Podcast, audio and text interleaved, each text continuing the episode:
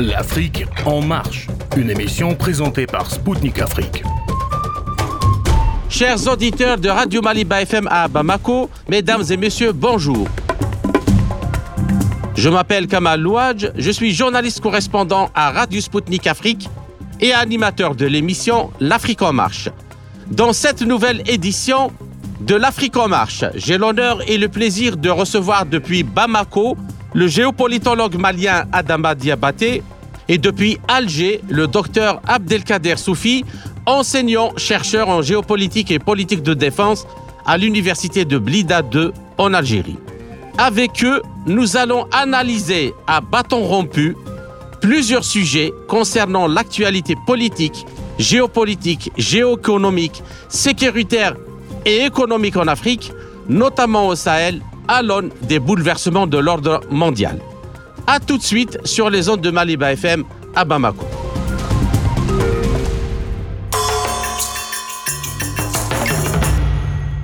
Adama Diabaté, Abdelkader Soufi, bonjour et merci d'avoir accepté de nous accorder cet entretien. Bonjour. Merci, M. Louage. C'est toujours un plaisir de participer à vos programmes. Merci beaucoup. Bonjour, collègues. C'est pareil pour moi et aussi, euh, j'en profite de l'occasion pour passer le bonjour à notre cher ami euh, Adama même. Bien. Alors, euh, avant, euh, moi, le, le, principe de cette émission, j'ai choisi d'abord de brosser un tableau sur ce qui se passe euh, dans le monde, parce que comme euh, les choses interagissent entre elles, avant, et puis de, de voir comment ces changements-là impactent la situation euh, dans tous ces vecteurs en Afrique, notamment au Sahel. Alors, la première question, elle concerne la guerre à Gaza entre Israël et le Hamas palestinien, qui fait craindre actuellement un embrasement régional entre les alliés des deux camps. Et la situation extrêmement tendue dans le détroit de Bab el-Mandeb, sur le golfe d'Aden, reliant l'océan Indien à la mer Méditerranée via la mer Rouge et le canal de Suez, est l'exemple euh, le plus frappant depuis que le mouvement Ansarallah a décidé de fermer euh, le détroit aux bateaux israéliens puis anglo-américains suite au bombardement du Yémen par les États-Unis et le Royaume-Uni. Et pour cause, Actuellement, le trafic maritime de la mer Rouge a chuté de moitié par rapport à l'été 2023. Les navires transportant de la nourriture sont obligés de faire le tour de l'Afrique via le cap de Bonne-Espérance en Afrique du Sud, risquant de livrer leur cargaison après sa date d'expiration. Ceci fait augmenter l'inflation, notamment en Europe et partout dans le monde, euh, les pays qui reçoivent euh, les marchandises via cette route euh, commerciale. Alors, ainsi, Comment lire ces événements dans la perspective de l'émergence d'un nouveau monde multipolaire qui s'accélère de plus en plus avec l'avancée de l'opération spéciale militaire russe en Ukraine? Quel est le lien, à votre avis, euh, pourrait-on identifier entre les différents foyers de tensions régionaux? Et ce qui nous intéresse le plus, quelle est la place de l'Afrique dans ces bouleversements, notamment les pays du Sahel? La parole est à vous, Monsieur Adama. Euh, bonjour collègues, bonjour euh, les auditeurs. Euh, comme toujours, un plaisir de communiquer avec euh, mon frère ami, euh, mon collègue. Je salue mon collègue Sophie pour la première fois en contact, j'espère que pour toujours. mon bon ami et mon bon voisin, parce que mieux vaut le bon voisin qu'un parent lointain. En fait, c'est ce basculement géopolitique, on a l'habitude de parler avec vous, et le comportement, disons de façon modeste, paix intelligent de la part de, de l'Occident dans leur support aveugle à Israël devait mettre fin euh, à l'hégémonie occidentale. Je vois à travers cette situation au Moyen-Orient euh, un événement pas tellement surprenant. Pourquoi?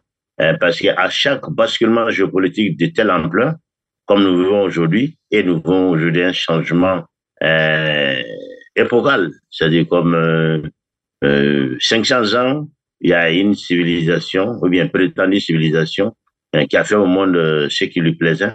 Et il arrive à un moment, ils ont perdu euh, le sens de la prudence, malgré les signaux qui ont, les premiers qui ont été déjà donnés depuis 1919 par un auteur allemand qui a écrit sur le déclin de l'Occident. Et on a l'impression aujourd'hui qu'il vit aujourd'hui bien que l'ouvrage fait déjà 100 ans. Euh, Israël, en réalité, ça n'a jamais été un pays. Pour quelqu'un qui analyse et analyse bien, ça n'a été qu'un projet impérialiste. C'est comme ça que je comprends. Oui, oui, un projet impérialiste qui était là, un moyen de, de, de jouer, euh, comme on le sait, la théorie du chaos. Il faut toujours déstabiliser pour distraire et en profiter. C'est tout.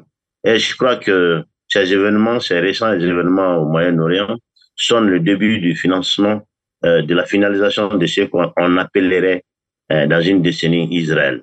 Israël ne pourra plus jamais exister en tant qu'État. C'est impossible. Pourquoi?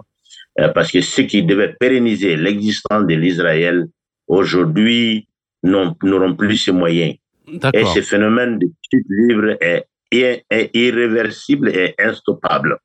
D'accord. Alors, euh, Abdelkader Soufi, euh, en plus de ce que Adama Diabaté vient d'expliquer, euh, comment voyez-vous ce qui se passe dans le, le détroit de Bab el-Mandeb Est-ce qu'il peut arriver aussi au canal de Suez, c'est-à-dire cette fermeture d'une ligne commerciale extrêmement importante? Comment vous voyez ça bien, son impact sur l'Afrique? Quelle, quelle chose l'Afrique pourrait euh, justement euh, profiter euh, de, cette situation du moment que ce qui se passe au Moyen-Orient justement sape la domination que l'Occident a instaurée depuis cinq siècles au, moins, comme le disait Adama Diabaté. En fait, bon, donc je réitère encore mes salutations à vous, au studio et particulièrement à notre cher ami et frère Adama avec qui euh, nous entretenons non seulement les deux, enfin je parle de nos deux pays, une relation historique, euh, amicale, mais surtout fraternelle, car les peuples algériens et maliens, dans la continuité de l'espace, ils sont, euh, j'allais dire, frères, et ils sont plus que cela, ils ont un destin lié à vie. Euh, donc, en ce qui concerne cette question, je, je, je suis tout à fait d'accord quand euh, Adama dit que euh, le sionisme est un projet impérial. Donc, c'est plus une organisation, je dirais, radicale euh, pour une plateforme militaire qui sert euh, de base avant pour l'Occident afin euh, de garder la même mise sur euh, d'abord les voies de la communication et de l'économie mondiale d'un côté, mais surtout toutes les réserves de l'énergie, et sachant que cette région-là, c'est ce qu'on appelle, euh, le, moi je l'appelle du moins euh, le, le coup de du continent euphrasien, parce que quand vous regardez bien, l'Europe, l'Asie et l'Afrique sont liés à travers cette région-là, qui est justement la Syrie, le Liban et la Palestine. Et cela touche euh, donc, euh, comme vous l'avez si bien dit, Bab el-Mendeb, qui est contrôlé par les Houthis. Et, et là, euh, au fait, ce qui se passe à Gaza, on peut, on peut le, le décrire de, de plusieurs façons. D'abord, il y a une résistance des Gazaouis, donc des Palestiniens, pour euh, reprendre un droit qui est la décolonisation, parce qu'il s'agit d'une colonisation. Ensuite, il s'agit d'un problème du droit international qui est bafoué non seulement par l'entité sioniste, mais aussi maintenant par euh, l'Occident, euh, en, donnant main forte sur le terrain, mais aussi en, en appuyant cette ce génocide euh, au sein de l'Organisation des Nations Unies pour euh, interdire toute action qui puisse nuire à cette création qui est l'entité sioniste. il est vrai que il faut voir la corne africaine aujourd'hui du côté du Djibouti, Somalie, l'Éthiopie, le Somaliland, qui sont devenus une convoitise des grandes puissances. Et puis, c'est plein de bases militaires. C'est à qui veut avoir une base militaire là-bas? Pourquoi? Parce que justement, euh, cette situation de, de, pauvreté, mais aussi d'impuissance euh, pour ces nouveaux petits pays, et qui, qui, qui les pousse à, à, céder en face des, des, grandes puissances. Là, nous sommes dans euh, dans ce qu'on appelle l'anarchie mondiale. Donc le système mondial ou l'ordre mondial est un ordre anarchique, et mais il est euh, anarchiquement mûr. Et, là, dans euh, la, théorie justement des euh, néo-réalistes euh, euh, peut expliquer réellement ce qui se passe là-bas, car l'Occident a compris que une menace est grandissante par rapport à de nouvelles puissances émergentes qui vont euh, interférer par rapport aux intérêts de l'Occident, notamment la Russie et la Chine qui vient avec la route de la soie. Il y a l'émergence de pays importants en Afrique. Je citerai surtout l'Algérie et l'Afrique du Sud qui sont un poids euh, assez conséquent et qui font face justement à tout cet Occident. Quand vous regardez bien ce qui se passe en, euh, dans le monde, vous remarquez que nous sommes dans, dans une situation d'un, euh, de, dans une situation plutôt de, euh, de, de transition d'un ordre mondial vers un autre mondial, mais surtout ça ressemble à une deuxième guerre froide les grandes puissances. D'accord. Et c'est le sujet de la deuxième question que je vous adresse justement dans l'élan de ce que vous avez développé euh, durant la première, que je vous adresse à vous, Monsieur Diabaté. Euh, L'opération spéciale militaire russe en Ukraine et surtout les sanctions prises envers la Russie et leur effet boomerang, surtout après le sabotage des gazoducs Nord Stream, Nord Stream 1 et 2, ont recréé pratiquement la même architecture mondiale que celle de la guerre froide. Et là, je parle sous votre contrôle tous les deux, et j'aimerais avoir votre avis sur ça. Alors, les États-Unis, euh, l'Europe et Israël d'un côté, et en face, Russie, Chine, Iran, à l'origine du deuxième chèque pétrolier, je le rappelle, en 1979, avec une Arabie saoudite qui sort progressivement, bien que on ne comprend pas euh, actuellement sur quelle chaise ils vont, euh, ils vont se poser, de son inféodation à la puissance américaine. Alors, comment analysez-vous, Adama Diabaté, ce qui se passe actuellement au Proche-Orient entre le Hamas et Israël? La multiplication des conflits dans plusieurs régions du monde ne va-t-elle pas, à votre avis, euh, aggraver le trafic d'armes et par conséquent le terrorisme, notamment en Afrique et notamment dans la région du Sahel qui a souffert depuis euh, des décennies de cette situation. Absolument, c'est la menace de la stabilité en Afrique. Mais cette question de, ce n'est pas parce que les terroristes qui ont été défaits là-bas, ce sont une menace, mais leurs maîtres qui les financent vont les utiliser en Afrique. Mhm. Parce que le terrorisme, nous, nous voulons voir le terrorisme comme un phénomène indépendant, alors que ça n'a jamais été. Absolument, ça n'a jamais été indépendant. C'est une création occidentale, il faut qu'on se le dise, qu'on ne se gêne pas. Et une création occidentale est un instrument de guerre euh, beaucoup moins cher pour l'Occident pour euh, réaliser ce que votre collègue euh, Naomi Klein a l'habitude de dire, la théorie du chaos. Donc, les, tantôt, c'est comme le ministre des Affaires étrangères de, dites-moi, de la France qui venait chez Lavrov pour lui demander de ne pas s'opposer à, une résolution par rapport à la lutte contre le terrorisme au Mali. À quoi euh, Lavrov lui a répondu, mais euh, vous, vous avez financé ces mêmes gens en Irak, en Iran et en Syrie euh, pour, pour tuer et faire du n'importe quoi là-bas. Et maintenant, vous les amenez au Mali, vous dites que vous voulez lutter contre. Et comment comprendre ça? Vous les avez utilisés en Syrie, en Libye, et vous dites maintenant vous allez lutter contre Mali. Et à quoi il a répondu? C'est la vie. C'est ça la réponse. Ouais, Ça n'a pas plu au, au monde normal, mais c'est ça la réponse. Le terrorisme, euh, ce n'est pas parce que quand ils seront défaits, ils vont venir en Afrique, c'est parce que quand la situation va se stabiliser là-bas, ils vont les transporter à une nouvelle tâche. D'accord. C'est pourquoi nous, nous devons, et nous sommes condamnés, comme le frère vient de le dire, de nous y apprêter en tant qu'Africains, en tant que voisins, en tant que tous victimes euh, de cette politique euh, globaliste actuelle. Bien, bien.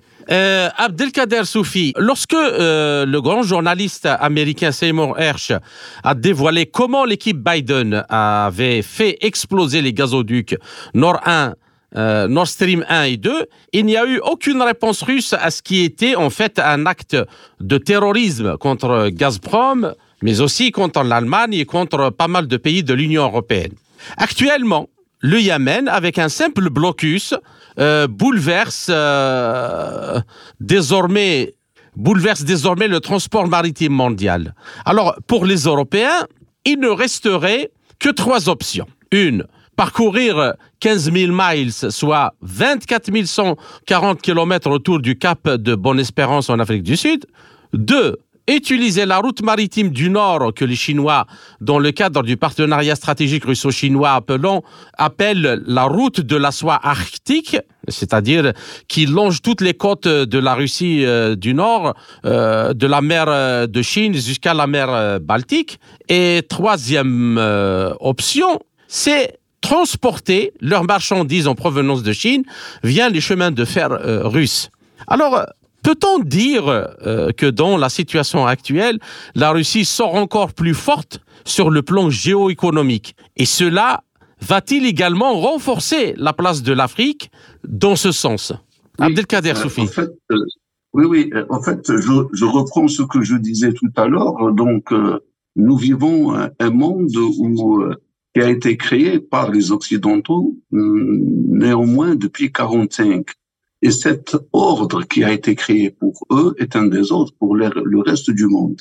Et là, je vais, je vais prendre quelques points importants comme étant des mots-clés pour expliquer d'abord. D'abord, euh, pour les Américains, pour leur hégémonie, ils entendent séparer l'Asie de l'Europe et séparer ces deux continents de l'Afrique.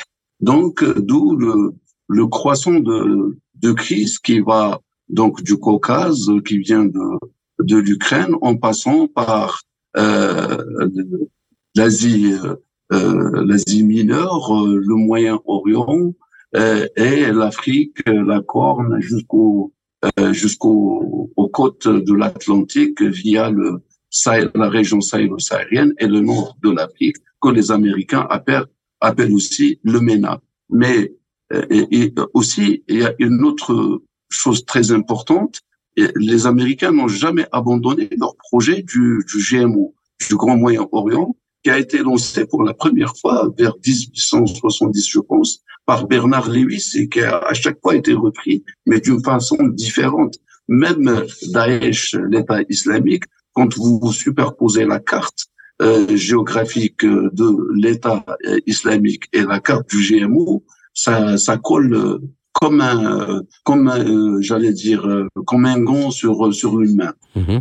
Ensuite, euh, il y a, comme, comme vous l'avez si bien dit, la route de la soie qui a été reprise par les Chinois avec le rêve chinois euh, depuis pratiquement, qui a été mis en place vers 2010-2012.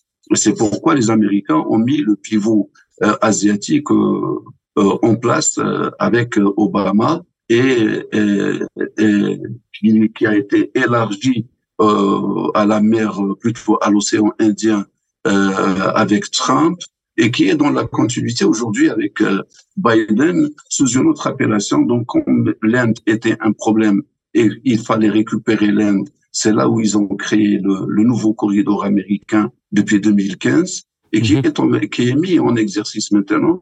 Et ça explique la guerre de Gaza et aussi celle de, de l'Ukraine d'un autre côté. Alors, autant d'éléments qui viennent nous expliquer pourquoi les Houthis, pourquoi le Yémen intervient. Au fait, dans l'ordre mondial, actuellement, il n'y a pas de petits acteurs, il n'y a que des acteurs. Mhm. Et les acteurs sont d'ordre euh, symétrique et asymétrique. Euh, nous avons des acteurs euh, supranationaux, euh, intranationaux, euh, et tout ce que vous voulez comme, comme acteur. Et ce qui se passe, c'est qu'il y a euh, dans les nouvelles guerres hybrides, il y a le système de réseau.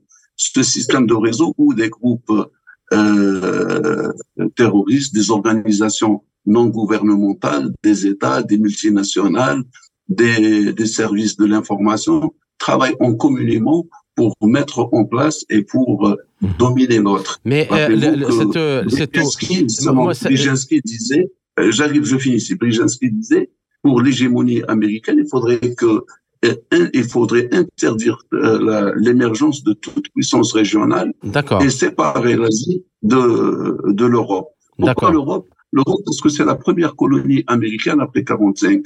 Et s'il y a 37 ou euh, 37 bases américaines euh, en Allemagne, c'est pas pour rien. C'est, c'est comme disait Adama, c'est pour euh, donner l'opium aux, aux Allemands et interdire toute euh, relation entre les Russes et les Allemands qui représentent vraiment euh, aussi. Voilà.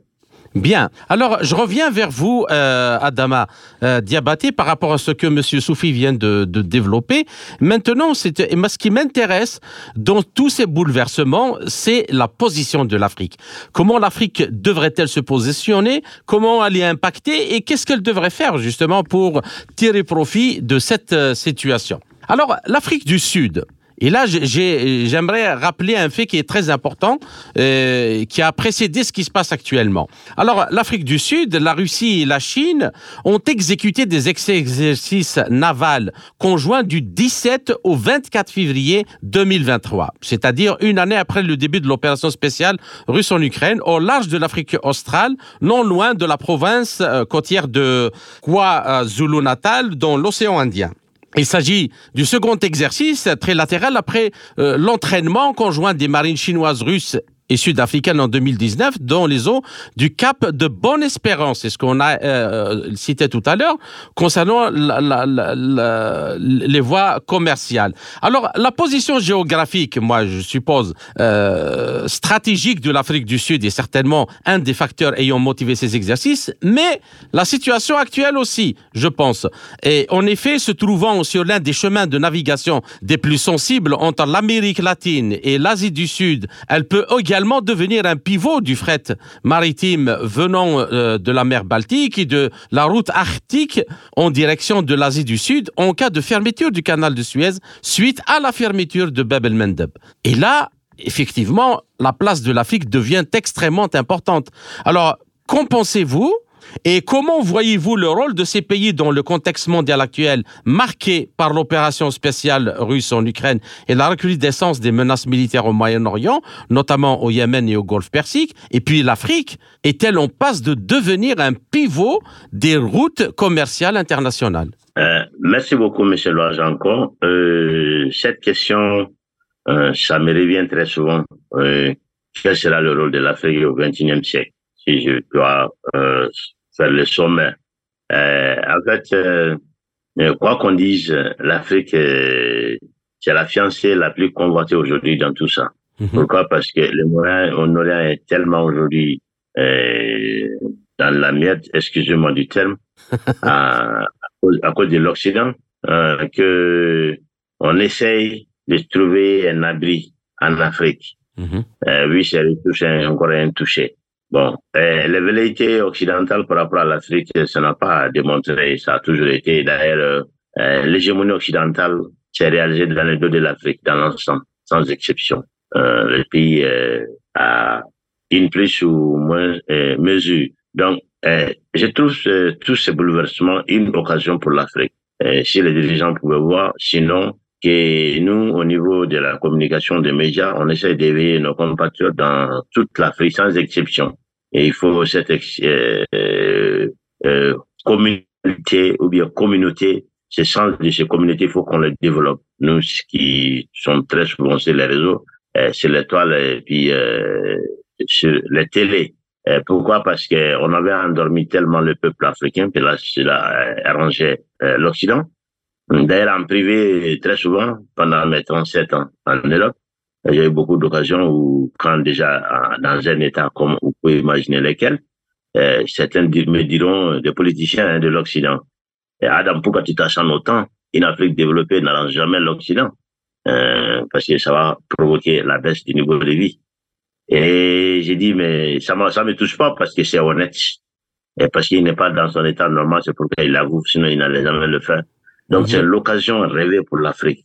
Vous savez, il y a un nada chinois qui dit que euh, le singe là qui est malin, quand il voit les deux euh, tigres là se battre, il se maintient là-bas au, sommet de l'arbre avant qu'il s'abatte. Et après, maintenant, il descend pour se faire nourrir. Donc, maintenant que euh, les États-Unis sont dans cette situation, comme vous avez dit précédemment, je n'ai pas touché à, je n'ai pas eu le temps de toucher à ça. Avec ces histoires en Ukraine et, et ces sanctions, qui, qui sont en train de jouer en boomerang contre l'Occident, parce que le pays qui a été sanctionné, c'est le pays aussi économiquement, selon même le FMI, qui mhm. de l'heure n'est pas l'ami de la Russie, qui serait euh, l'économie l'a mis en bon état en Europe cette Mhm. année, euh, grâce aux sanctions. Donc, euh, cette histoire de l'Ukraine, comme on l'a eu à dire dans les, en passant, c'était pour mettre à genoux l'Europe. Et Dieu merci, ils ont réussi ça. Donc, l'Europe a mal, c'est l'occasion pour l'Afrique. Ça, ouais, je me gêne pas disant, euh, l'ennemi de mon, de mon ennemi est mon ami. C'est l'occasion pour l'Afrique euh, de laisser les petites euh, velléités régionales, parce que en matière d'État, il y a toujours ça. Euh, ça va en gradation. Comme mon collègue vient de dire tout de suite, il y a des supra nationaux, il y a des nationaux, il y a des intras, et il y a des petits groupes styles manipulés par tel ou tel ou tel ou tel. Maintenant, l'Afrique doit comprendre maintenant, et surtout les peuples africains, que c'est l'occasion rêvée pour nous de nous préparer davantage, parce que euh, ces, fauves affamés, euh, désespérés, vont s'abattre sur notre continent. Ne doutez même pas, parce qu'ils n'ont aucun autre recours. Ils n'ont nulle part d'autre pour aller, pour compenser les pertes qu'ils sont en train de subir sur le plan économique, géopolitique, géostratégique et sur tous les plans, même humanitaire. Donc, l'Afrique est encore en dormante. Euh, c'est là où on peut le plus vite euh, et, et avoir euh, la plus de garantie que vous allez compenser les pertes que vous faites contre vos titans ou bien vos concurrents des catégories comme la Russie, la Chine, euh, sur d'autres terreaux géopolitiques. D'accord. Donc, l'Afrique, c'est le moment de se ressaisir et de laisser les petites mesquineries euh, antagonistiques, euh, sinon même de voisinage, ce qui est très normal, euh, et vraiment faire quelque chose de sérieux pour que finalement le 21e siècle ne soit pas le siècle de, de la Chine, mais le siècle de l'Afrique, et cela doit l'être. Et c'est ce rôle, avant de sortir, que je devais, je voulais conseiller, et ça tombe très bien à travers vous, euh, à notre peuple frère, l'Algérie. Je- je on y reviendra. On y reviendra justement dans la seconde partie parce que j'aimerais bien donner tout le temps nécessaire à cette question-là. Alors, euh, D'accord. chers amis, euh, ainsi s'achève la première partie de notre entretien. Je vous retrouve en compagnie de mes invités Adama Diabati et Abdelkader Soufi pour la seconde partie de notre émission après une courte pause musicale. À tout de suite.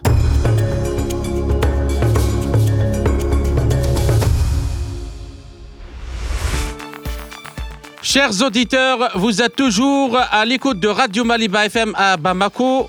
Je suis Kamal Louadj, animateur de l'émission L'Afrique en marche de Radio Sputnik Afrique. Je rappelle que mes invités sont aujourd'hui le géopolitologue malien Adama Diabaté et le docteur Abdelkader Soufi, enseignant-chercheur en géopolitique et politique de défense à l'université de Blida en Algérie. Adama Diabaté, Abdelkader Soufi, je vous salue à nouveau et merci pour votre patience pour cette seconde partie euh, de notre émission. Bonjour Kamal. Merci. Oh, Bien, alors euh, la question, la première question ça s'adresse à vous, euh, docteur Soufi.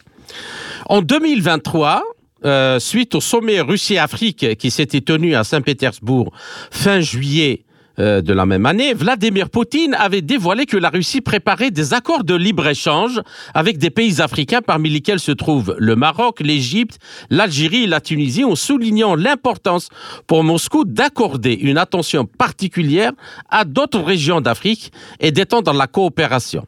Et ce 8 février, le ministre russe du développement économique Maxime Reshtnikov a proposé à l'Algérie euh, lors du Forum international Russie 2030 et Nouvel ordre économique, facteur clé et rôle du business à Moscou d'entamer les pourparlers pour la création d'une zone de libre-échange, effectivement. Alors, comment analysez-vous cette proposition russe dans le contexte régional et international euh, que nous avons évoqué euh, dans la première partie de notre entretien? Et puis, quels sont les bénéfices pour ces pays d'Afrique du Nord pour tirer un, un tel partenariat commercial. Et je, et je rajoute que mardi 13 février, le président algérien Abdelmajid Tebboune a annoncé la volonté de son pays de créer des zones franches avec les cinq pays euh, africains frères, euh, la Mauritanie, la Tunisie, la Libye, le Mali et le Niger. Alors, comment euh, on peut voir cette situation Et euh, le commerce et, les zones de libre-échange, quand même, nécessitent une espèce de d'harmonie entre les pays pour qu'ils puissent ouvrir leurs frontières dans la confiance mutuelle. Alors qu'en pensez-vous et qu'avez-vous à dire par, euh, justement par rapport à l'embrouille qu'il y a eu entre le, le Mali et l'Algérie dernièrement? À vous, euh, Abdelkader Soufi. Ah, d'accord, voilà. Non, mais en fait, euh, euh, je vais expliquer la chose à partir de la vision algérienne. L'Algérie a connu une décennie noire où elle a connu le terrorisme toute seule et elle s'est elle battue contre le terrorisme. Et après, donc, nous avons compris ici en Algérie qu'il fallait compter sur une intégration totale entre les populations et un développement économique, social et, politique et qui permet la stabilité en Algérie, donc des étapes. Aujourd'hui, avec l'avènement d'Abdelmejid Tebboune, qui a mis en place euh, donc euh, une visée économique assez importante et, politique dans la continuité de la diplomatie algérienne. Donc, euh, en fait, ça passe par plusieurs étapes. D'abord, ça a été le cas de signer des accords stratégiques et avec les, les, républiques voisines, la Mauritanie, euh, un mémorandum avec le Mali, le Niger, la Tunisie, la Libye et voire même l'Égypte. La, la, deuxième étape, c'était celle où le, euh, le Abdelmejid avait annoncé euh, la création de zones de libre-échange. Cela va dire que euh, l'intégration des pays africains, notamment du Sahel et du Sahara, va dans le sens à s'entraider et développer une économie, notamment pour euh, les pays enclavés tels que le Tchad, par exemple, le Niger, le Mali, qui en souffrent maintenant parce qu'ils sont sortis de la CDAO et avec le blocus, rappelez-vous, qui a été euh, contre euh, mis en place contre ces pays-là. Donc, il, il était envers non seulement ces États, mais vers les populations. De, ensuite, donc à un autre niveau, l'Algérie avait signé aussi des, des accords euh, stratégiques et profonds avec la Russie, avec la Chine.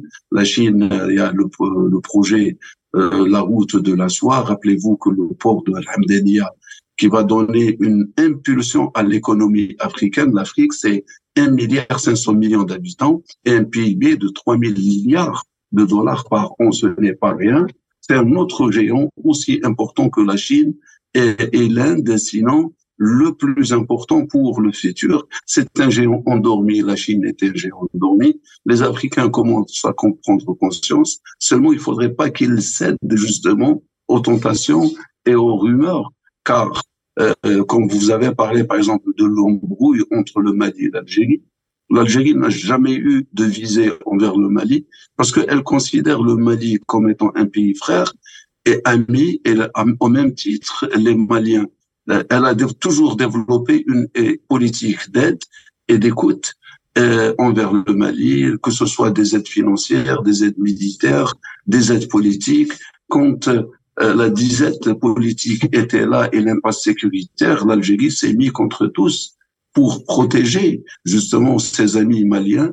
La même chose, elle l'a fait pour euh, pour le Niger. Et ce n'est pas aujourd'hui que par rapport à des dires, je sais que euh, nos frères maliens ont été dupés par un, un, écrit, un rapport de RFI qui parlait euh, de que l'Algérie entretenait des relations euh, contre le régime avec des fractions armées. Non, c'est fou l'Algérie étant euh, le médiateur et l'accompagnateur des accords d'Alger de 2015, et elle est partie au même pied d'égalité de ce qu'elle a fait en Algérie même, dans le consensus euh, après euh, la, la, crise sociale et, et, politique et sécuritaire en Algérie. Dans cette perspective, ces zones de libre-échange qui ont été créées, aujourd'hui la, la Russie aussi annonce un projet économique important et c'est tant mieux, cela veut dire que nous sommes dans une perspective de créer euh, une intégration entre les pays du Sahel, du Sahara et, et, et, ceux du Nord, avec l'Algérie qui veut les aider, mais qui attend beaucoup d'eux aussi. Elle ne peut pas défendre toute l'Afrique toute seule. Il faudrait que les Africains, eux aussi, agissent de, de, dans, dans, dans le même sens. D'accord. Maintenant, aux Euh. partenaires euh, exogènes tels que la Russie, la Chine, peut-être la Turquie ou autres, ce sont des partenaires qui viennent dans le sens euh, gagnant-gagnant. Il faudrait bien qu'on aille dans ce sens-là. D'accord. Alors, euh, j'aimerais passer la, la faire tout parole.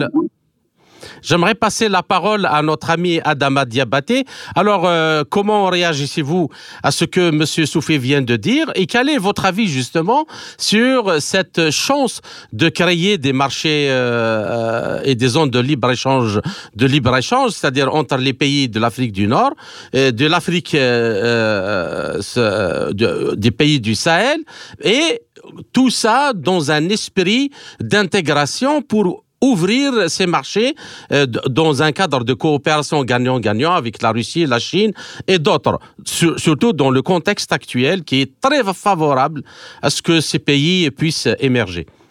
La parole est à vous, Monsieur Diabaté. Absolument, Monsieur Loage. Euh, vous avez bien constaté et remarqué, c'est euh, une occasion rêvée pour euh, les Africains euh, de prendre toutes les mesures nécessaires pour s'intégrer. Euh, toute l'humanité se développe cette fois aujourd'hui, sauf l'Afrique. Pourquoi? Euh, À dessein. On fait tout pour que l'Afrique ne s'entende jamais. Parce qu'il y a une Afrique soudée, c'est une Afrique développée. Une Afrique développée, ça va amener indéniablement, inévitablement la baisse du niveau de vie de l'Occident, que ce niveau de vie entretenu par l'exploitation de l'Afrique. Bon, quelqu'un va dire que non, c'est des slogans, euh, de vieux slogans révolutionnaires. de- Non, c'est pas ça. C'est littéralement. Euh, comme Poutine a dit récemment, l'année dernière, il dit enlever de, de tout ce qui est volé de l'Afrique, de l'Europe aujourd'hui, on va retourner à l'âge des pailles. Et là, on ne peut pas mieux illustrer que ça. Et par rapport euh, à cette chance, elle est là, il faut la réaliser. D'ailleurs, ça avantage beaucoup euh, les pays dont les économies sont euh, avancées, beaucoup plus avancées et régionalement. Euh, J'ai envie ici l'Algérie, le Maroc, euh, l'Afrique du Sud, euh, euh, l'Égypte et tout le reste. C'est de cela je, je voulais en venir à cela quand je disais qu'il faut pas que l'Algérie tombe dans l'erreur euh, euh, de la France dans le temps et certains autres pays. C'est-à-dire, euh, euh, elle a une chance idéale à cause de notre voisinage, euh, avec, avec son voisinage avec le Sahel. Euh, avec la avec le Maroc aujourd'hui, c'est l'Algérie qui est le plus avantageux. Il faut savoir gérer cet avantage.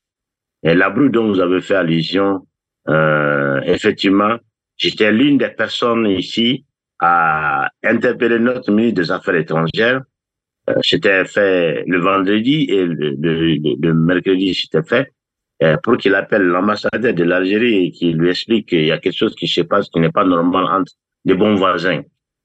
Euh, mon collègue, ce qu'il a dit, j'ai dit oui, il y a une partie de cette désinformation française. Mais l'Algérie, l'histoire de l'Algérie, du Mali se ressemble beaucoup. Je prends depuis la guerre d'indépendance de l'Algérie. En 63, quand il y a le premier mouvement, Moro Keita n'a pas, euh, n'est pas allé par euh, mille fois. Il a appelé Ben Bella. Il a dit, mon frère, vous venez. C'est le problème euh, qui concerne nos deux pays. On s'assoit, on trouve des moyens, on met une solution à, à, à cette situation. Et ça a été fait sans bruit, sans, sans rien. Et maintenant, la dernière fois, ce qui a été l'erreur de l'Algérie, je me permets, je suis africain, et l'Algérie est africaine, le Mali est africain, donc je suis algérien, je suis malien. Donc je peux me, bien me permettre, et je vais le faire. Euh, et d'ailleurs, le premier ministre algérien, quand il est venu, il a avoué. Euh, ce qui n'a pas plu au Mali, et ça n'allait jamais plaire à l'Algérie, connaissant euh, géopolitiquement euh, l'Algérie par rapport à ces questions, euh, que euh, les, les, chefs rebelles ont été invités en Algérie et notre imam, le fameux imam Diko, a été, été invité en Algérie alors qu'il est dans un état d'opposition euh, au gouvernement actuel sans passer par le gouvernement euh, malien. C'est ce qui a été l'erreur diplomatique réellement, d'ailleurs avoué par l'Algérie officielle. Il faut qu'on se le dise en, bon voisinage aussi. Euh, si jamais un pays voisin ferait ça avec l'Algérie, ce serait un scandale. Parce que l'Algérie, d'ailleurs, au moment du début de la crise malienne, quand il y a eu des prises d'otages euh, à Inarafenir, là, vous vous rappelez, même l'aide occidentale, l'Algérie n'a pas accepté. Ce que j'ai beaucoup apprécié, parce que euh, ce qui montre vraiment euh, son indépendance. Euh, dans les questions sécuritaires, un pays qui ne parvient pas à assurer sa sécurité, tu n'es pas indépendant. Tu ne peux pas prétendre être indépendant. Donc, on a mis euh, ce chef de l'Algérie dans ces canevas. Maintenant, quand l'Algérie veut traiter maintenant avec ses voisins, là, je suis obligé ici d'être très direct et de donner un conseil à mes frères algériens de ne pas perdre cette opportunité qui est là déjà. Une prédisposition émotionnelle, mentale par rapport aux Algériens au Mali et au Niger. Parce que je cherche en Mauritanie encore plus. Considéré comme euh, le grand voisin du Nord. Donc, il faut en profiter. Il faut mener une politique endogène une politique qui ne serait pas influencée ou bien qui ne va pas donner l'apparence, l'impression à nous, les Maliens, les Nigériens, les Burkinabés, les autres, qui est influencé par d'autres ennemis extérieurs à l'Afrique. Euh, c'est cette situation qui est arrivée. Si c'est par erreur, nous allons nous en réjouir. Si ce n'est pas par erreur, je vais conseiller à nos officiels algériens de finalement profiter parce que c'est eux aujourd'hui les quelques pays qui sont les têtes de proue en Afrique. Euh, c'est l'Afrique du Sud, c'est l'Algérie, comme le collègue l'a cité, c'est l'Égypte. C'est vous qui devez être jaloux maintenant euh, de la venue d'autres puissances extérieures à l'Afrique, même dans ces histoires de zones euh, de libre-échange. Mais c'est l'Algérie qui gagne de tous les côtés parce que son économie dévance de loin les autres économies qui sont là. Et là, ça avantage. C'est comme l'Allemagne a fait avec l'Europe. Donc, euh, au vu de ces opportunités, la meilleure moyen de résoudre ces problèmes ethniques, antagonistiques, ces histoires de euh, d'indépendance, c'est l'intégration et le développement économique. Quand l'économie fleurit, il y a beaucoup moins de ces problèmes. Et c'est ce volet que l'Algérie devait privilégier dans sa politique extérieure par rapport euh, à ses voisins aujourd'hui pour qu'il y ait réellement euh, la confiance là qui était, y revienne. Sinon, je vais dire à mon collègue, est de prendre le temps un peu d'analyser l'accord d'Alger, ce qui était là-dedans. Sachant l'Algérie, un tel accord n'allait jamais passer en Algérie, jamais osé. L'Algérie n'a jamais accepté de telles choses dans la résolution des problèmes dont lui-même il a évoqué. Quand il y a des problèmes comme ça, oui, quand on t'invite, tu, tu mets. Mais quand l'accord d'Alger a été fait, c'était à un moment où le Mali était à genoux. Le Mali n'avait pas de gouvernement. D'ailleurs, je peux le dire maintenant, le premier général qui gérait enseignement l'aménagement, il était ami avec un général russe dont j'invitais de temps en temps ici. Une fois, dans certaines situations exceptionnelles, il a dit à m'avouer des choses beaucoup, beaucoup implaisantes. Vous comprenez? Donc, c'est pour dire en fait que euh, je conseille encore une fois, parce que cette question me tient beaucoup à cœur, et je suis dans une situation très, très mal à l'aise. Et après ces scènes-là, je me suis senti très, très, très mal à l'aise, honnêtement. Pourquoi? Parce que euh, la voie la plus rapide pour l'Afrique de sortir de cette domination, et pourquoi pas redominer ceux qui nous ont dominés. Parce qu'ils nous ont dominés au dépens, au, au dépens de nos ressources. Qu'on s'approprie ces ressources, qu'on fasse face un peu du chauvinisme africain entre nous, sans distinction. Tiens, nordistes, sudistes, ça, c'est des mesquineries qu'on essaie de nous s'aimer entre nous on va opposer les Touaregs aux Noirs ou bien aux, Jaunes ou bien à l'Arabe. Ça a toujours été. C'est divisé pour régner. Je voulais que l'Africain comprenne ça, mais surtout nos dirigeants politiques qui, qui, qui se, qui se rehaussent au-dessus de ces mesquineries pour finalement, pas seulement que l'Afrique s'en sort. Loi, je suis convaincu et on est condamné et on sera maudit à l'au-delà si nous allons pas revenir, comme Kadhafi a dit, à reconquérir l'Europe. On a toutes les chances pour ça. Seulement, nous devons comprendre que l'Afrique doit être considérée comme une unité, soit à perdre ensemble, soit à gagner ensemble. Bien. Euh, Abdelkader Soufi, je crois que M. Adama Diabaté, euh, il me semble, il a soulevé, euh, je crois que vous n'êtes pas très différent dans ce que vous essayez, bien que vous regardez le problème de, de deux angles différents, mais il a quand même soulevé deux choses sur lesquelles j'aimerais bien que vous, Il a dit que lorsque l'accord d'Alger a été conclu, a été conclu, le Mali était faible. Et ça, ça, ça c'est une vérité. Euh, et que maintenant, euh, le, pouvoir actuel, qui est soutenu par le peuple, euh, veut justement qu'il y ait une solution, mais qu'il soit une solution intra-malienne intramalienne, c'est-à-dire négocier à l'intérieur du Mali. C'est ce que l'Algérie a toujours fait, en n'acceptant jamais que, effectivement, en n'acceptant jamais que qu'un tiers vienne euh, s'interposer pour euh, établir un tel ou telle euh, solution. Alors, qu'avez-vous à dire par rapport à ça? En fait, bon, je vais je vais prendre donc avant de répondre, il faut dire que l'Algérie a été toujours honnête dans son action vis-à-vis de, de, qui que ce soit à travers le monde, hein, avec ses ennemis et avec ses, ses, amis. Ce n'est pas, et le monsieur Adama Diabaté n'a pas, n'a pas dit que l'Algérie n'était pas honnête. Il a dit que elle a commis une erreur. il a dit elle a commis une erreur. Même si quand on est. Non, non, mais justement, Mais c'est important, c'est important, c'est important ce que je vais, je vais dire. Moi, je, je parle en tant qu'Algérien, mais je parle en tant que Malien aussi. Hein. J'ai beaucoup d'amis maliens et je me considère sahélo-saharien, car l'Algérie aussi est un pays sahélo-saharien, qu'on le veuille ou pas. Et puis, indépendamment de la couleur de la peau, on peut être blond, noir, brun, tout ça. On est des êtres humains et on a les mêmes sensations. Et quand vous pincez l'un ou l'autre, il va dire aïe. Et quand on est mort, le squelette ne va pas dire que cela est un blanc ou cela est un noir. On est d'accord.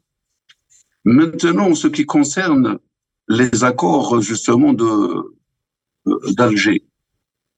Construire la sécurité ne veut pas dire construire la force. Des fois, on est induit à l'erreur. On sait que nous sommes puissants, qu'on devient euh, dire qu'on a assumé notre sécurité. Des fois, ça nous joue des tours. C'est parce qu'on va vers juste vers la construction de la puissance qu'on oublie de construire la sécurité. La sécurité, c'est elle, elle est complexe et indivisible elle est sociétale, elle est sociale, elle est économique, elle est politique et elle est militaire. C'est un tout. L'Algérie, quand elle est venue aider le Mali en 2015, elle l'a fait en 2012, elle l'a fait en 2009, elle l'a fait en 2003, elle l'a fait à tout moment où nos amis maliens avaient besoin de nous, parce qu'on n'oublie pas que le Mali, durant la guerre de révolution, nous a beaucoup aidés. On n'oublie pas, nous, en, en Algérie. Et on sait que le Mali a beaucoup aidé l'Algérie. Et aujourd'hui, c'est tout à fait normal que euh, quand on vient et quand on est responsable, au moins quand on est dans euh, ces accords, on ne veut pas que parce qu'une partie est devenue, que l'État est devenu puissant, que euh, donc euh, il sort des accords ou dire que les accords ils sont intramaliens, nous n'avons jamais été dire qu'ils ne sont pas, ça ne concerne pas les Maliens. L'Algérie euh, le, rôle qu'elle a joué, c'était accompagner les Maliens. Et elle n'a jamais dicté aux Maliens et à qui que ce soit. Son seul souci, c'est de voir un Mali reprendre sa, vie politique à l'international sereinement et avec souveraineté. Et, pour ce faire, l'Algérie s'est mis le monde entier contre son dos et elle se retrouve dans une situation et tout le monde le sait, je pense que Adama le sait, qui est attaqué de partout. Hein. Aujourd'hui, par rapport à ses positions et, euh, inflexibles quant à la question du Sahara occidental, quant à la question sécuritaire au Sahel, euh, par rapport à la Palestine, c'est, vous savez que nous sommes l'un des rares pays qui qui qui s'oppose justement à, à, au fait accompli et qui ne se fait pas dicter la, la, la chose. Il faudrait que nos amis maliens sachent, et je, je, le dis en tant que, je vais essayer de le dire en tant que malien. Si cet État agit comme ça et il le fait pour nous, qu'est-ce qu'il veut en retour? Eh bien, il ne veut rien. Il veut juste que ces frontières et que les gens qui vivent aux frontières, qui sont frères et amis, vivent paisiblement et s'épanouissent ensemble. Donc, il ne faut pas regarder cela et donner une possibilité aux autres, car un clivage, si le Mali rentre en, en discorde avec l'Algérie, il aura qui? Il aura qui comme euh, comme euh, comme comme ami Ali qui va l'aider sans, sans retour ben, il l'aura pas. Tout le monde. Euh, Adama Diabaté, Adama Diabaté. Donc je vous laisse dire un dernier mot sur cette question-là, mais avant ça, j'aimerais bien vous poser donc la question suivante qui pose donc qui est en lien directement avec cette question euh, très importante parce qu'il ne peut pas y avoir de paix, il ne peut pas y avoir de sécurité, il ne peut pas y avoir de solidarité sans développement. Euh, c'est une chimère et, et c'est faux. Et donc euh, là, dans ce point de vue, les pays du Sahel, donc le Mali, le Niger, le Burkina Faso, cherchent à créer une monnaie. Euh, commune, et d'ailleurs les chefs d'État l'ont annoncé plusieurs fois, dans le cadre de l'Alliance des États du Sahel, qui pourrait être jointe par d'autres pays souhaitant, pourquoi pas l'Algérie d'ailleurs, et pourquoi pas la Libye, pourquoi pas l'Égypte, hein, euh, pour justement avoir cette indépendance. Euh, et d'autres pays de la CDAO. Alors cette dernière est accusée d'être l'un des bras justement du colonialisme français en Afrique. Alors qu'en pensez-vous? Et est-il nécessaire qu'une telle initiative soit adossée à d'autres partenaires beaucoup plus forts comme la Russie et la Chine, euh, fiables comme la Russie et la Chine pour voir euh, le jour et assurer une souveraineté totale à ces pays? La question, comme toujours, elle est très bien posée, très claire et très compréhensible. Euh, vous avez parlé de à ce que nous nous adossons à des pays plus puissants. Oui, tel est le cas. Nous sommes adossés à ces pays. D'ailleurs, tout ce qu'on a déjà pu faire, euh, c'est grâce à, la protection de ces pays. Oui, nous-mêmes, nous menons nos activités à l'intérieur, mais quand le besoin est là, euh, ces pays-là sont toujours à nos côtés et nous en sommes très reconnaissants. pour un peu avant de répondre à la deuxième partie de la question, pour ajouter, je dirais, euh, à ce que mon collègue et ami vient de dire, euh, Sophie, euh, en fait, ce n'est pas que le Mali a une approche autre que on le voit aujourd'hui, c'est-à-dire de tout le temps, le Mali a traité l'Algérie comme, je dirais même, hein, un grand frère, littéralement, littéralement. Mais euh, comme Kamal l'a bien dit, ce qui n'a pas plu au Mali et que l'Algérie ne va jamais accepter, pour qu'on se le dise, je répète encore, c'est que les problèmes maliens doivent être résolus à l'intérieur du Mali. Et tous les pays qui se répètent au monde le font. En premier lieu, l'Algérie. L'Algérie est un peuple très, très fier. Très, très, très fier. Même hors de l'Algérie. Croyez-moi, le Malien n'en est pas moins. Si on va se comprendre comme ça, je répète encore, hein, vous ratez une excellente chance. Je le dis de telle manière, peut-être ça va pas plaire certains, mais c'est pour vous réveiller, pour que vite là vous vous retrouvez et on vous attend. C'est-à-dire, l'Algérie devait être l'économie dominante dans cette sous-région. Et les portes ont été grandement ouvertes pour l'Algérie. Au lieu de laisser son concurrent qui ne mérite pas, dont on ne fait pas confiance, je vous dis ouvertement, je vous parle ici en tant que spécialiste, pas en tant que politicien. Et il faut pas que l'Algérie rate cette situation. Tout le reste qu'on est en train de dire là, c'est des détails. Il y a eu erreur. Il faut les reconnaître, il faut les corriger et qu'on s'en aille. Que l'Algérie prenne le Mali en duplicate. Tout ce qu'elle ne va pas accepter chez elle, qu'elle ne permette pas que ça se passe au Mali. Et comme Loise vient de le dire, on se concentre primordialement sur l'économie. Le développement, exactement. le développement, tout le reste là. Ça, on va parler encore 100 ans, ces problèmes-là vont rester. C'est ce qui doit être la priorité maintenant. Donc, on sait qu'on on allait demander à travers vous, à l'Algérie, c'est de tout faire pour apaiser euh, ceux qui ne sont pas pour euh, l'indépendance de ce, euh, la souveraineté de ces pays, de se calmer et de laisser la chance à la vie quand je dis la vie, la chance au développement, à l'économie. Et dans un pays développé, vous n'allez pas entendre ces mesquineries de sécession ou bien de quoi, euh, quoi que ce soit. Maintenant, par rapport à la à l'AIS, euh, l'AIS c'est euh, une entité.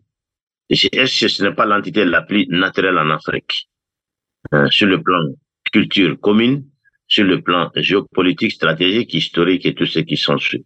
Et l'AIS est sorti pas par méchanceté ou par quoi, parce que finalement, après la sortie de Barkhane, de la France, Takuba, Minisma, la CDAO était devenue maintenant l'instrument majeur, le relais local euh, où toutes les activités anti-africaines se passaient. Malheureusement, ces chefs d'État se sont pris, se sont laissés prendre en otage par l'Occident. Vous avez vu l'avant-dernière réunion de la CDAO.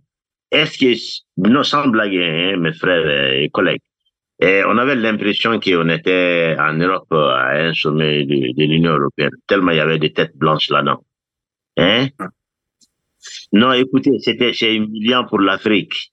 Une organisation de ça, c'était humiliant. Et les sanctions qu'on a prises contre les pays frères euh, sur le dictat euh, des pays impérialistes, mais c'est des, sanctions qui sont même pas prévues dans le statut de la CDAO. Même pas prévues. Et vous avez vu avec Alassane, troisième mandat, ça c'est bien, on l'applaudit. Et Idriss Déby, et, le Déby fils assassine son père là-bas, on vient à son intronisation. Et le peuple s'élève au Mali, il n'y a même pas eu de bain et on condamne. Et dans tout ça, la qui a été créée après les événements douloureux de Biafra, pour pas oublier, c'est un président nigérien même qui se met à la tête de ces actions de, de trahison, de traîtres et puis de relais locaux, ou bien de nègres de maison. Excusez-moi du terme. Ça fâche. Et maintenant, euh, les pays côtiers comme le Togo, la Guinée beaucoup d'autres vont faire la guerre tout de suite pour s'associer à l'AIS. Et vous allez voir, et la question de monnaie, mais on est condamné, M. Loache. Le franc CFA, c'est de la merde, excuse-moi du terme. Sans rentrer dans les détails, c'est impossible. Comment l'humanité, bon, comme beaucoup ne savent pas, ça veut dire quoi? Sinon, c'est un crime. Adama Diabaté, le dernier mot, s'il vous plaît. Donc, euh, si, euh, imaginons, hein, euh, allons-y, rêvons un peu, que les pays de l'Afrique du Nord se joignent aux pays du Sahel dans cette alliance, dans cette alliance, y compris monétaire. On a, on a des côtes, ces pays vont avoir des côtes au nord de l'Afrique, ils vont avoir des côtes au sud de l'Afrique via la Guinée et peut-être le, le golfe de Guinée et ainsi de suite, euh, est-ce que ça ne sera pas une espèce de fleuron économique et industriel qui pourrait justement tirer non seulement cette région, mais le continent complet vers, euh, vers le haut? Le monde, pas l'Oise, le continent, je ne dramatise pas. Ça pourra, euh, d'ailleurs, c'est pas moi qui dis, les Nations Unies disent qu'aujourd'hui, des ressources explorées et connues, 64% c'est en Afrique. Mm-hmm. Et les sept produits les plus stratégiques, ça va de 47% à 94% possession africaine. Imaginez si on parvient d'où j'insiste surtout sur le leadership de nos, de nos, de nos frères locaux. On devait faire une sorte de chauvinisme africain. Et croyez-moi, Loage, si, si les politiciens pouvaient me comprendre, et surtout dans ces quelques pays qui sont les leaders aujourd'hui en Afrique, notre frère Algérie est condamné à jouer son rôle dans la grande famille. Il faut le faire tout de suite. D'accord. Et laisser les mesquineries et les choses à côté. Et je vous promets, sur cette lancée, je vous promets, Loage, nous allons dominer, redominer l'Europe. Je vous promets, c'est pas nos enfants, nous, parce que elle n'aura rien de quoi vivre. Et je, te, je vous dis ouvertement avant de quitter, c'est mon rêve. D'accord. Et je voulais que nos leaders m'entendent. Nous le partageons tous, Adama Diabati, je vous l'assure, autant que moi, que Monsieur Soufi et de tous nos auditeurs. Alors, chers auditeurs, notre entretien arrive euh, à sa fin. Adama Diabaté, Abdelkader Soufi, ça a été un plaisir de discuter avec vous et je vous remercie d'avoir euh, euh, pris de la distance par rapport aux effets émotionnels de ce, de, de ce sujet-là et de l'avoir analysé avec froideur et avec esprit justement positif en vue de trouver des solutions et de faire avancer les choses. Euh, j'espère vous retrouver dans les semaines prochaines dans un autre euh, débat pour parler d'un autre sujet. Merci encore une fois et à très bientôt. Un plaisir. Salut mon frère. Salut.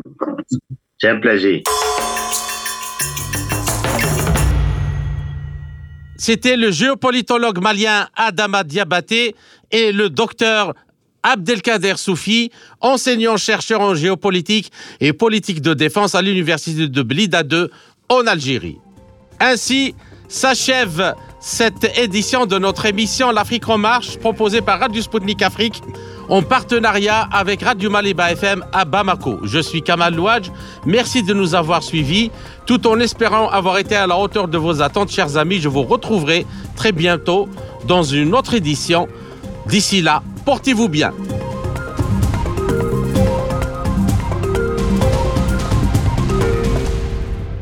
L'Afrique en marche, une émission présentée par Spoutnik Afrique.